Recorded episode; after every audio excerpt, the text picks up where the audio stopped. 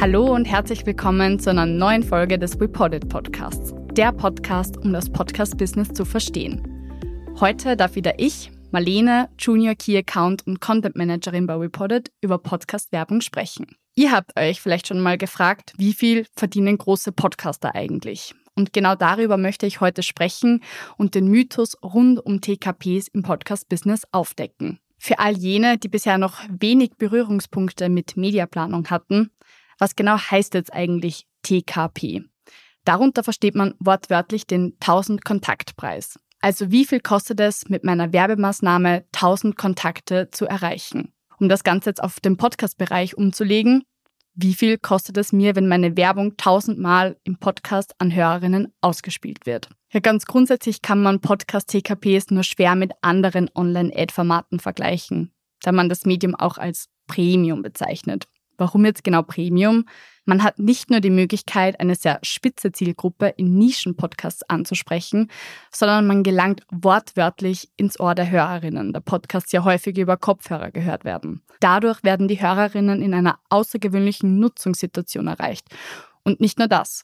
Podcast-Ads werden von Hörerinnen besonders authentisch und glaubwürdig betrachtet. Wie ihr euch jetzt vielleicht schon denken könnt, ist es also nicht wirklich möglich, den TKP mit einem konkreten Betrag zu beziffern. Es kommt einfach sehr stark auf den Podcast selbst drauf an, also auf das Thema, die Nische, die Personal Brand hinter dem Mikrofon, die Form der Werbung. All diese Faktoren tragen zur Preisbildung bei. Ja, und das führt dazu, dass sich eine ziemliche Spannbreite mit Preisen zwischen 80 bis 500 Euro TKPs ergibt. Ganz wesentlich ist dabei natürlich aber auch die Reichweite. Denn klar, ein Podcast mit einer Million Streams pro Monat bewegt sich in einem ganz anderen Spektrum als ein Nischenpodcast mit 10.000 Streams pro Monat. Dafür kann dieser Nischenpodcast vielleicht eine ganz spezifische Zielgruppe ansprechen und damit besonders relevant für Werbepartner sein. Ja, und wie so oft im Marketing kann man den Mythos rund um TKPs also nicht ganz so einfach aufdecken.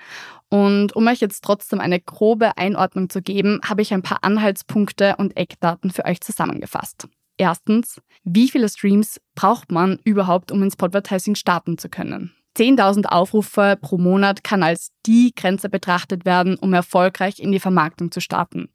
Aber natürlich bestätigen Ausnahmen die Regel und es gibt auch einige Formate, die mit weniger Aufrufen erfolgreich ins Podvertising starten.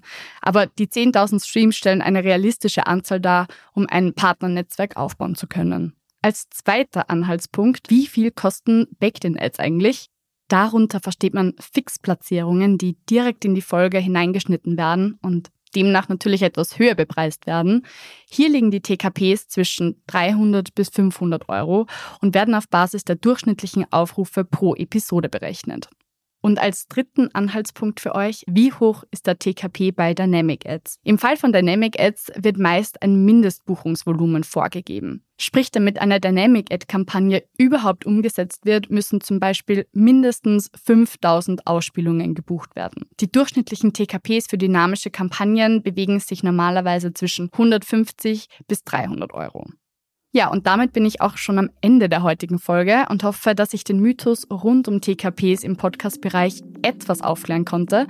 Vielen Dank fürs Zuhören. Wenn du Fragen hast und vielleicht selbst an einer Buchung von Podcast Ads interessiert bist, schreib uns doch gerne eine Mail an office@reported.com. Bis zum nächsten Mal in zwei Wochen.